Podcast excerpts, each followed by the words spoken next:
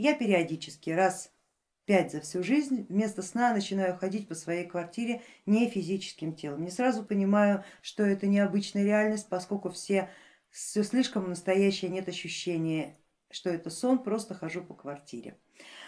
Пытаюсь поверить в себя, например, на ощупь воспринять предмет, что, мол, что если смогу, значит не сплю. Как это называется правильно, это состояние? Это состояние называется смещение в эфирном теле. Этим мы занимаемся на нашем самом первом курсе, осваиваем навыки, умение управлять своим эфирным телом так, как мы управляли бы физическим. У него просто больше возможностей, он может преодолевать плотные пространства, то, чего физическое тело делать не может по причине принадлежности и учитывания в своей жизни элементарных физических законов. На эфирное тело элементарные физические законы человеческого мира не распространяются, поэтому оно может преодолевать пространство, смещаться в пространстве, а, но не во времени. Для во времени нужна компонента воды, а для этого нам нужно еще астральное тело подключать. Вот астральное тело может смещаться во времени, а эфирное только в пространстве физическом, то есть в нашей, в нашей трехмерной реальности, но зато на любые расстояния, но зато безо всяких преград.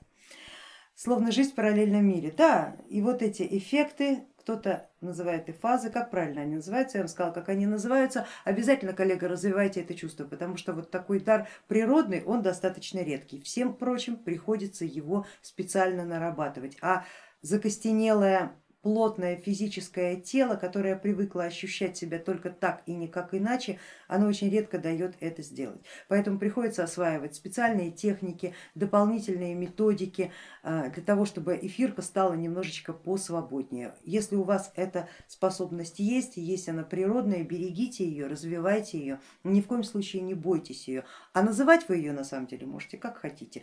В нашей традиции называется она перемещение в эфирном теле. Да? Но много, много других названий. Подберите себе свое и пусть оно будет только ваше, никому его не отдавайте, называйте его как хотите, главное не теряйте, потому что это ваш природный магический инструмент. А за магическими инструментами, особенно природные, всякие несознательные граждане ведут нешуточную охоту. Поэтому я вам желаю, чтобы у вас этот дар никто не отобрал. А кто вас может его отобрать? Тот, кто заставит его стыдиться, испугаться или искренне пожелать от него избавиться. Все три пункта не делайте, хорошо? И будет все отлично.